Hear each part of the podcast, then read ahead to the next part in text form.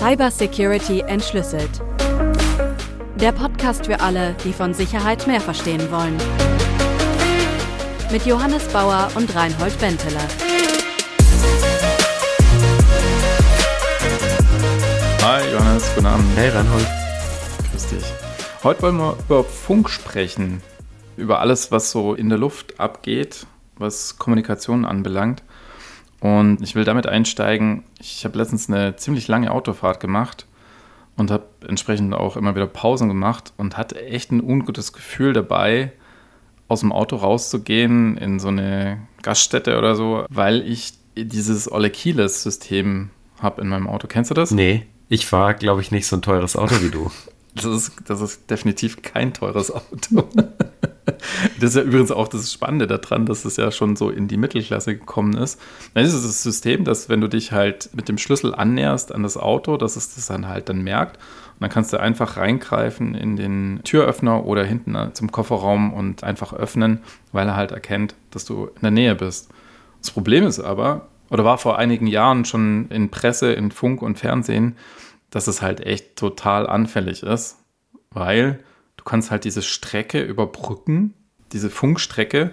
Also das Auto sollte das ja eigentlich nur in der Nähe dann eben erkennen, dass ich da bin. Aber mit relativ einfachen Mitteln kannst du eben diese Strecke überbrücken. Das heißt, wenn jetzt jemand in dem Restaurant, in dem ich dann gerade was esse, sitzt mit einem Empfänger und mit einem Sender und jemand in der Nähe meines Autos, kann das eben einfach verlängert werden und schon kann mein Auto geöffnet werden und auch tatsächlich auch gestartet werden ich glaube, das konnte man in dem, was der ADAC da untersucht hatte. Also in jedem Fall kann man das Auto öffnen und meine Wertsachen rausholen. Also das heißt, der Angriff ist so, du stellst dein Auto ab, du gehst in die Gaststätte rein, in der Gaststätte wartet ein Krimineller, der hat einen kleinen extra Sonderempfänger, der quasi mhm. diese Nachrichten, hallo, hallo, ich bin der Schlüssel vom Reinhold, mitliest, die quasi an seinen Verbrecherkumpel, der außen auf dem Parkplatz steht, weiterleitet und der sendet die und tut so, als ob er quasi dein Autoschlüssel ist. Dann geht das Auto ja. auf und dann ist deine teure Luxuskamera weg und dein schöner Laptop und alles, oder? Richtig, ja. Hm. Ähm, und das ist einfach nur ein Beispiel dafür, welche Verletzlichkeiten es bei Funk eben gibt. Also damit rechne ich ja eigentlich intuitiv erstmal gar nicht. Aber dass sowas eben gemacht werden kann, dass zum Beispiel die Strecke verlängert werden kann, einfach. Also wenn man davon ausgeht, dass das der Schutzmechanismus dann quasi ist, die Distanz, denkt man zuerst mal nicht dran. Also ich kenne diese Verlängerungsangriffe auch aus dem Automotive-Bereich, wo es darum geht, dass wenn du an deiner Haustür dein Schlüsselbrett hast, dass dann ein Angreifer quasi genau. von außen an deine Haustür hingeht und da dann quasi auch eben so ein, sag ich mal, Funkverlängerungskabel, nenne ich es jetzt mal, mhm. ja, dahin bringt und dann im Endeffekt das Auto, das bei dir in der Garage vielleicht steht, eben aufsperrt, um es dann zu entwenden. Witzig ist dann, das nur um, um dieses Beispiel noch abzuschließen, witzig ist dann zu lesen, wie diese Sicherheitslücke geschlossen werden soll. Also da gibt es ein gutes Verfahren und es gibt ein echt bescheuertes Verfahren. Das Gute ist dann tatsächlich, dass man diese Messung verbessert, ne? also dass man dann Ultra-Wideband oder so verwendet, um dann wirklich festzustellen, okay, der Schlüssel ist tatsächlich in der Nähe. Das kann man ja machen, also indem man dann eben diese Verlängerungsmöglichkeiten dann eben ausschließt. Es gibt aber auch die Variante, eine Bewegungserkennung einzubauen. Also wenn der Schlüssel sich nicht bewegt, kann die Verbindung nicht aufgebaut werden. Aber das ist halt so bescheuert, weil wenn ich zum Essen gehe oder sowas und dann meinen Schlüssel neben mich lege, naja, dann bewegt er sich halt nicht.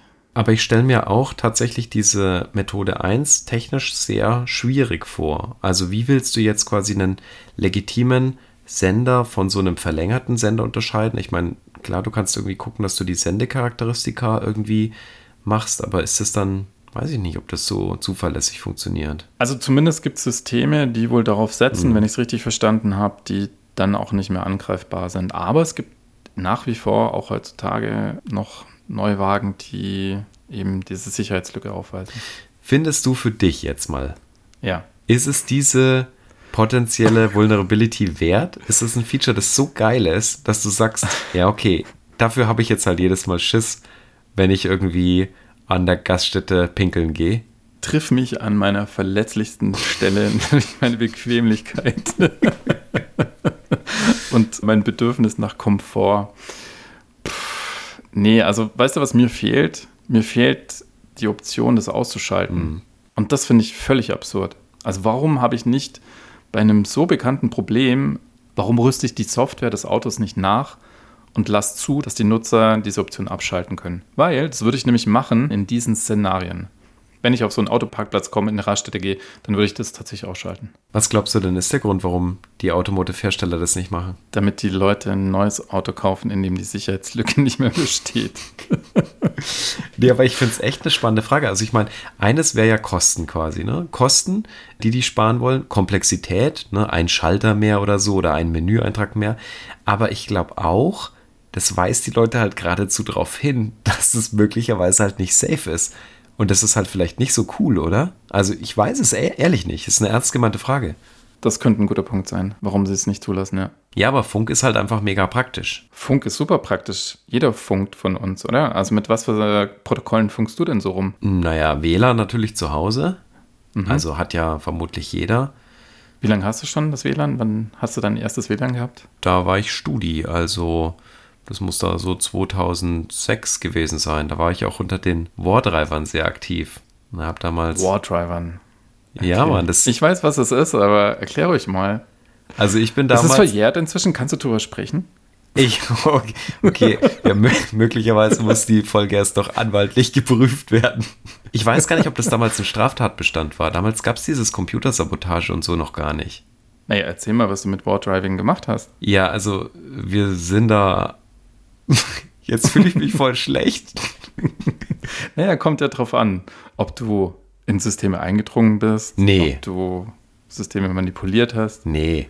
Aber nee, wir sind. Ich hatte damals meinen Laptop und eine spezielle WLAN-Karte mit Orinoco-Chipsatz, weil nur die damals unter Linux ordentlich gingen. Ich habe mir einen GPS-Empfänger gekauft, hat damals einen Haufen Geld gekostet, hunderte Euro, der quasi per USB da angeschlossen war. Und dann haben wir uns aufs Rad gesetzt, sind durch Erlangen gefahren. Ist so. Und, und dann hatten wir hinterher so eine schöne GPS-Karte, wo die ganzen WLANs eingezeichnet waren mit der respektiven Security. Also damals hatten halt viele WLAN-Netze noch keine Security und wo die waren und wie die hießen und so. Also ihr habt im Prinzip damals das schon gemacht, was heutzutage die Handys standardmäßig machen. Also wir, wir haben schon aus dem doch so. kompletten Traffic mitgeschnitten. Nicht nur, Ah, ja, okay. nicht nur, so, nicht nur so Beacon-Frames. Also ich meine, Ja, okay, und jetzt wird's interessant. Also ihr habt den Traffic mitgeschnitten. ja. Und ich vermute mal, das war noch WEP-Verschlüsselung. Also WEP war damals noch sehr gängig. Ich meine, damals war teilweise sogar noch offene WLANs waren relativ gängig. Ich Okay. habe sogar offene WLANs, also damals war noch an der, an der Uni war alles WLAN offen. Hm, Das habe ich auch mal mitgeschnitten. Dann habe ich da, ja, ist auch so eine Geschichte. Dann habe ich dann einen Vortrag drüber gehalten an den Erlanger Linux-Tagen, über was man da so für lustige Passwörter findet. Und dann Oh. haben die von der Uni meinen Vortrag gefunden oder beziehungsweise einer meiner Kommilitonen hat mich verpetzt, weil der sein eigenes Passwort in meinem Vortrag wiedergefunden hat. Natürlich anonymisiert, also ich hatte nur die Passwörter, ich fand die nämlich witzig. Also und dann haben die mir meinen WLAN-Zugang gesperrt und dann musste ich da mega als kleinlauter Studie antanzen und sagen, oh, es tut mir so leid. Ich mache ich mach es nicht mehr wieder. Aber ich meine, dir einen WLAN-Zugang zu sperren, ist ja ein Witz, wenn du vorher bewiesen hast, Ja, also, wie du anders reinkommst. die waren halt schon sauer ein bisschen. Aber im Endeffekt war das schon damals, würde ich sagen, die Schuld der Kommilitonen. Die haben quasi unverschlüsselte Protokolle über ein unverschlüsseltes WLAN gemacht und da halt auch ihre Uni-Accounts verwendet. Und das ist halt eigentlich ein No-Go. Also ich meine, die Sicherheit von dem WLAN selber ist ja das eine, aber dann ist die Frage, was machst du drüber? Ja, und heutzutage ist ja so gut wie alles irgendwie TLS gesichert. Das sind verschlüsselte Verbindungen ins Internet. Der Browser, der weist dich ja sogar darauf hin, wenn du mal ausnahmsweise eine nicht verschlüsselte Verbindung machst und da ein Passwort drüber gesendet wird. Aber damals war das halt noch anders irgendwie. ja, ja. Damals waren auch so Dienste StudiVZ, GMX. Die hatten am Anfang auch noch keine Verschlüsselung. Ja. Ja, und da konnte man quasi die ganzen Passwörter im Klartext halt sehen und so. Ja, das war WEP. Also eben, man hat eine Netzwerkkarte gebraucht, die eben diesen Monitoring-Modus kann. Das erinnere ich noch. Also bei mir war das so, ich habe dann, das war so eine Linux-Distro, die dann schon alles drauf hatte und die hast du dann gestartet, so eine spezielle und da waren dann die ganzen Tools drauf, mit denen du dann eben entsprechend äh, deine Forschung machen konntest. Ich wüsste auch nicht mehr, wie die heißt, die Distro, aber das, die war sehr bekannt. Also die, Mhm. die hatte dann jeder so auf CD. Ja, Hm. ja aber ich meine, da hat sich ja auch was getan. Also von WEP ist man ja weggekommen zu Standards, die ein bisschen besser sind. Bevor wir zu den besseren Ja. Standards kommen, eine Quizfrage für dich Oh Gott. zwischendurch. Weißt du, was WEP heißt? Das ist nämlich das beste Akronym aller Zeiten. Wireless Encryption Protokoll. Nee, das heißt Keine Ahnung. Wired Equivalent Privacy. Also zu Ah, Deutsch so gut wie über Kabel. Und es hat sich halt rausgestellt, dass aufgrund diverser kryptografischer Schwachstellen das halt einfach das schäbigste Protokoll aller Zeiten ist. So richtig, richtig, richtig schlecht.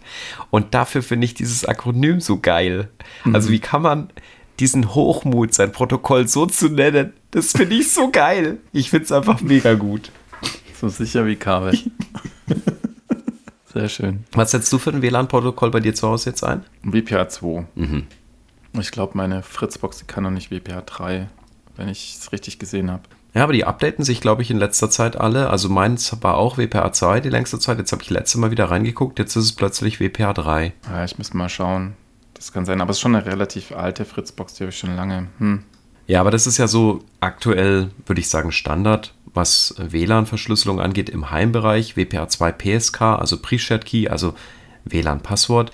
Und WPA 3 ist da tatsächlich, also die sind beide sicher, ja, gelten als sicher, Stand der Technik heute. WPA 3 hat natürlich noch extrem viele signifikante Verbesserungen an den Protokoll interner durchgeführt. Also WPA 3, wenn man es nutzen kann, sollte man es nutzen. Es ist wirklich sehr, sehr viel besser als WPA 2, aber häufig ist halt WPA 2 aus Legacy-Gründen noch notwendig. Aber ist jetzt auch nicht ganz schlecht. Ja, genau. Und bei WPA 3 gibt es ja auch Mechanismen, die dann verhindern, zum Beispiel äh, mit Wörterbuchattacken weiterzukommen oder eben auch Perfect Forward Secrecy. Also, dass man eben im Nachhinein dann trotz Kenntnis des Schlüssels nicht mehr die Nachrichten entschlüsseln kann. Genau, also trotz Kenntnis des WLAN-Passworts, ne? Das ist Ja. irgendwie voll spannend bei WPA 2.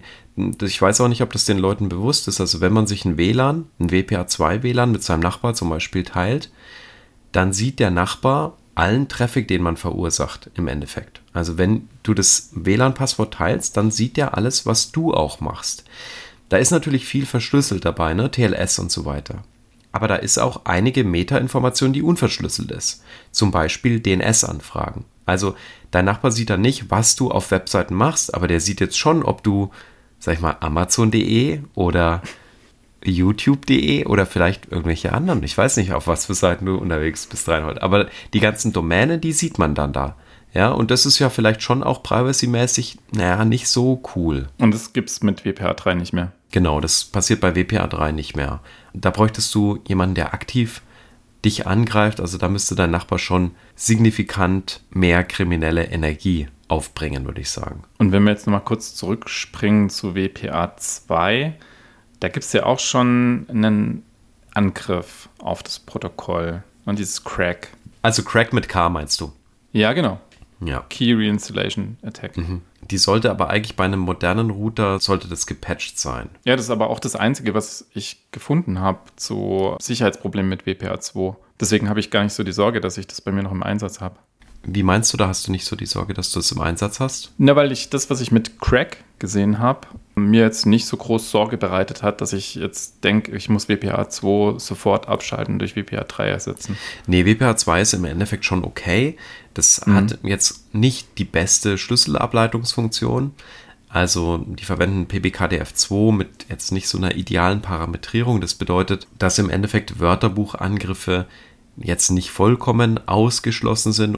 Die sind nicht super effizient, aber die sind auch nicht super ineffizient. Das könnte man besser machen, aber wenn du ein hinreichend sicheres Passwort verwendest, also ein richtig langes Passwort, idealerweise auch noch eine eindeutige ESSID, also da würde ich halt nicht stehen lassen, irgendwie Fritzbox oder so, sondern irgendwas, entweder irgendwas random reinschreiben oder irgendwas, was halt niemand anders hat, dann bist du da schon auf einer deutlich sichereren Seite. Ah, hat das auch Einfluss drauf? Also der SSID, äh, kurz nur sagen, ne, ist der Name vom Netzwerk dann, den man dann äh, setzen kann.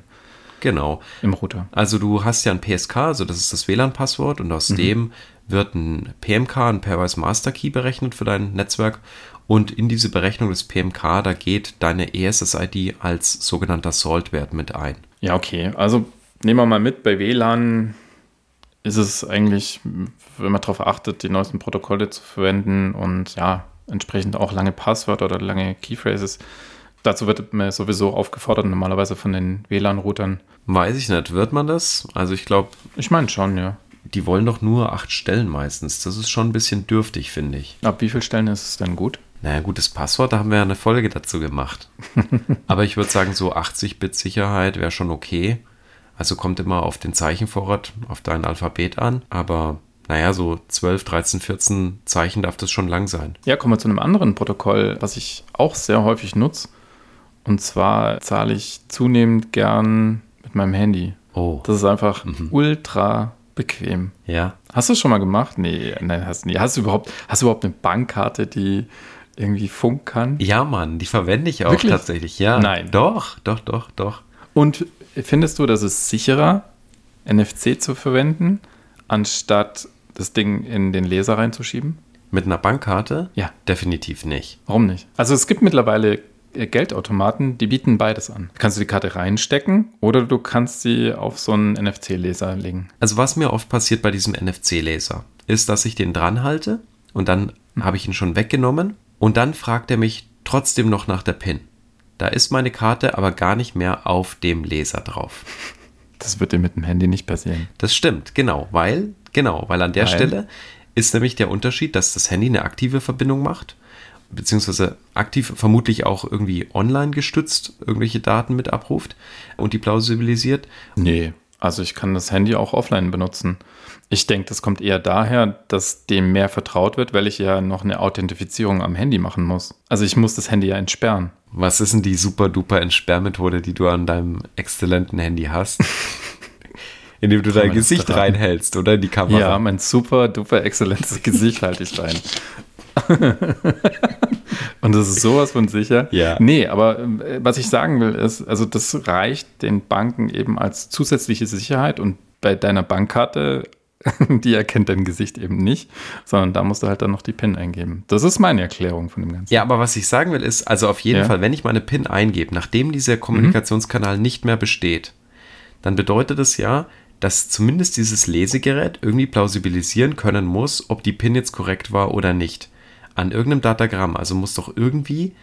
Ich. Ah, das, das klingt für mich alles nach Pfusch. Ich kenne jetzt nicht die Protokollinterner, ja, aber das, für mich klingt das komisch. Das klingt, das klingt komisch. Und wenn ich die Karte drin stecken habe, ja, dann wäre es ja zumindest plausibel, dass dieses Gerät die, sag ich mal, PIN-Eingabe direkt an die Smartcard weitergibt und die Smartcard sagt dann nur, ja, das passt und das passt nicht.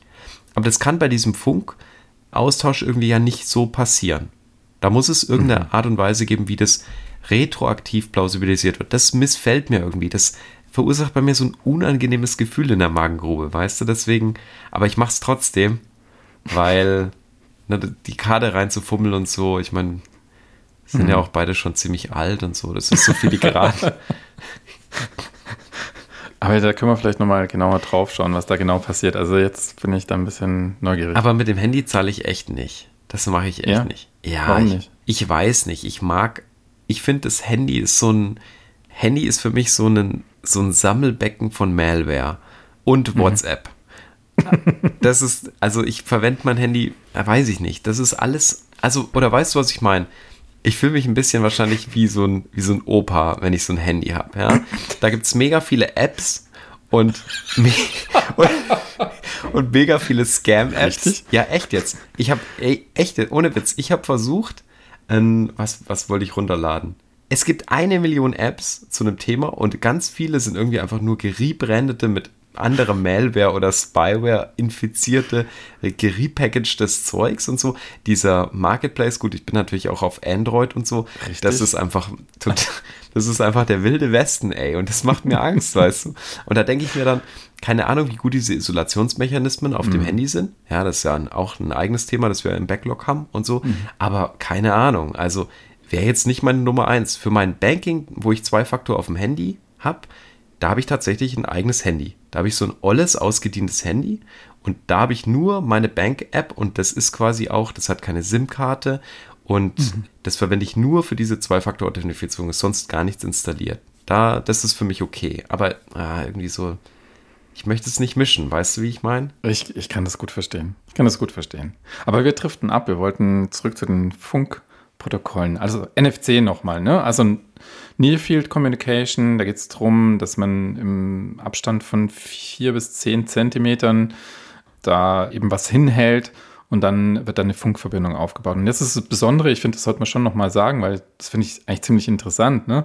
Also deine Bankkarte, die hat ja keine Energie drin, da ist ja keine Batterie drin. Mhm. Also vielleicht können wir das nochmal kurz ansprechen, wie das überhaupt funktioniert, dass dann trotzdem da eine Kommunikation stattfindet. Genau, also typischerweise mit NFC meint man Kommunikation auf 13,56 MHz, die dem ISO 14443A oder B Standard folgt. Das ist also Energie im Nahfeld, also im Endeffekt funkt ein sogenanntes PCD, ein Proximity Coupling Device, also ein Lesegerät, das funkt in den Äther rein und durch sag ich mal, Energierückgewinnung, also durch eine kleine Spule, ja, wie beim induktiven Laden, wird der Transponder, also der PIC, die, sag ich mal, die Karte mit Energie versorgt und durch Modulation von diesem Nahfeld kann die Karte dann eben auch Informationen an das PCD zurücksenden. Also so können die beiden Parteien miteinander kommunizieren und diese Karte, die muss gar keine Batterie selber tragen. Das ist eigentlich ganz cool. Also eine sehr, sehr spannende Technik, die immer weitere Verbreitung findet. Also sei es jetzt Ausweisfunktion, Zugangskontrolle kennt man es, ne? Also wenn man in die Firma rein will, dann gibt es da diese Kartenleser an Ladesäulen für Elektrofahrzeuge. Haben wir beide schon mal mit zu tun gehabt. Ja, wobei wenn du NFC über dein Handy machst, dann mhm. ist es ja so, dann dein Handy hat ja Batterien. Also das genau. kann auch, dann wird einfach nur noch dieses NFC-Protokoll verwendet und das ist dann im Endeffekt relativ unabhängig davon. Ja, also da muss keine Energie übertragen werden, da werden nur noch Daten übertragen. Und weil ich jetzt gerade von den Ladesäulen gesprochen habe, also ich finde, bei NFC könnte man auch mal ein bisschen drüber sprechen, was da so die Angriffsvektoren sind. Also jetzt mal von dem, was du jetzt gerade eben erklärt hast, ganz simpel, ich laufe an dir vorbei mit einem Kartenleser. Genau, also im Endeffekt ist es ja so, dass ne, dieses Protokoll, das ist quasi nur die unterste Schicht. Das ist quasi einfach nur so eine Schicht, die quasi Kommunikationsnachrichtenaustausch ermöglicht. Und jetzt ist die Frage, was gehen da für Daten drüber?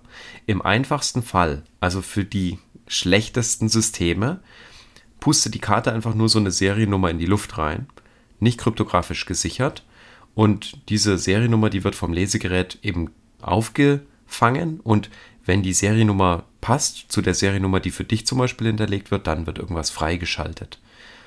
Das ist aber natürlich ein Riesenproblem. Also wenn ich dann an dir vorbeilaufe mit einem Lesegerät, kriege ich die Seriennummer ja auch mit.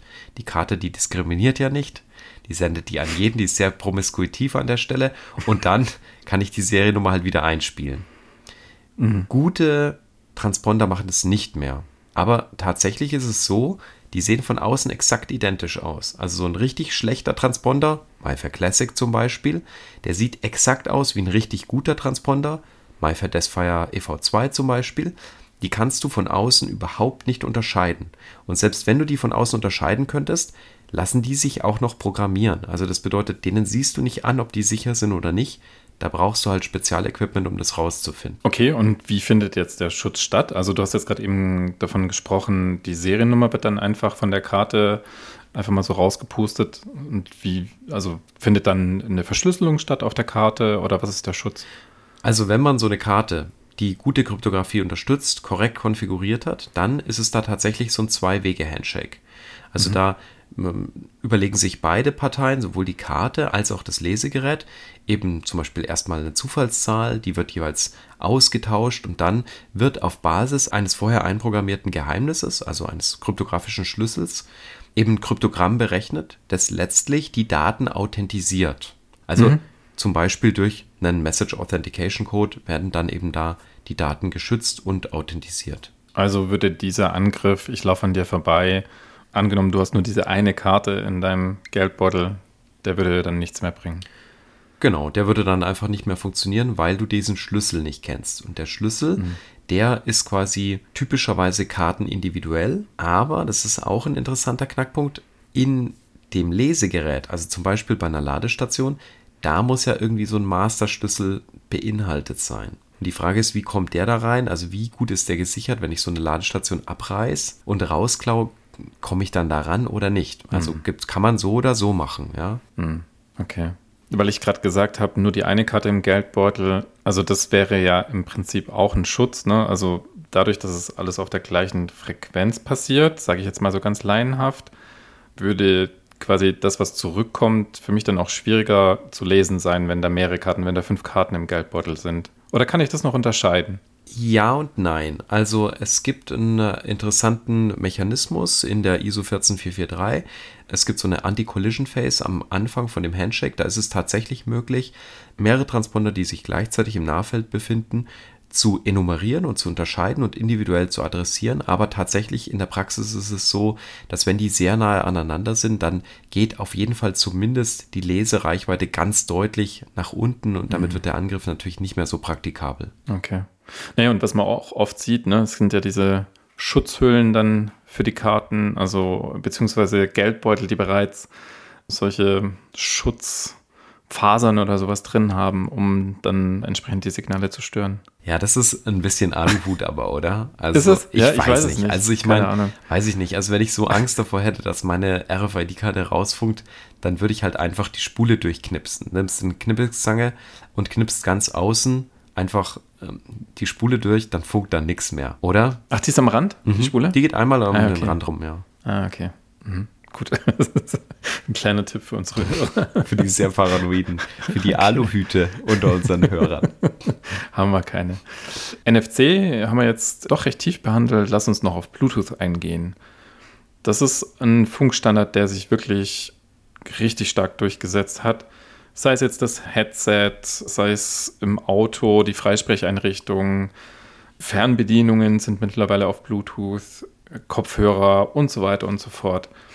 Bluetooth ist auch ein Nahfunkstandard, aber kann auch mit einer bestimmten Erweiterung kann auch relativ weit funken. Also Bluetooth ist der Tiefseekraken unter den Funkprotokollen. Das ist ultra komplex. Es gibt wahnsinnig viele Unterstandards. Bluetooth ist nicht gleich Bluetooth, nicht nur diese Versionen, sondern auch die Security Features innerhalb der Versionen. Es ist richtig schwer herauszufinden, was für Subprotokolle dann in dem Bluetooth-Stack jeweils angeboten werden. Also ja, das kann extrem viel. Ja, das kann quasi weite Reichweite, kurze Reichweite, viel Energie, wenig Energie. Ne, BLE zum Beispiel, Bluetooth Low Energy und so weiter.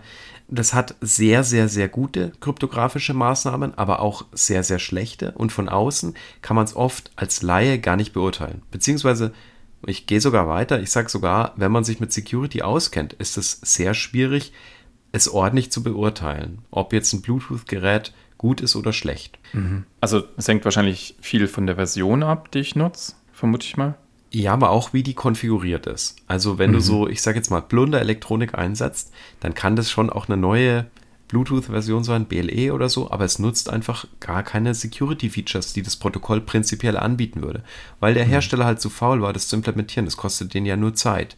Und tatsächlich gibt es Geräte, also zum Beispiel habe ich mal so ein Bluetooth-Fahrradschloss gesehen, ja, und das, ja, und das, da konntest du halt einfach mit ein bisschen mitlauschen, im Endeffekt diese PIN ermitteln und dann quasi dieses Schloss remote öffnen. Also das ist totaler Müll. Da ist wirklich, also da ist halt ein Kabelbinder besser geeignet zur. Aber, aber haben bestimmt Werbung gemacht, von wegen hier mit Bluetooth. Ja, nee, das war, das war absolute Plunderelektronik. Also da, Okay. ich, die haben, glaube ich, nicht so ein Budget für Werbung Ach so. gehabt und so. Aber Okay. Ein Angriffspunkt ist ja die Kopplung.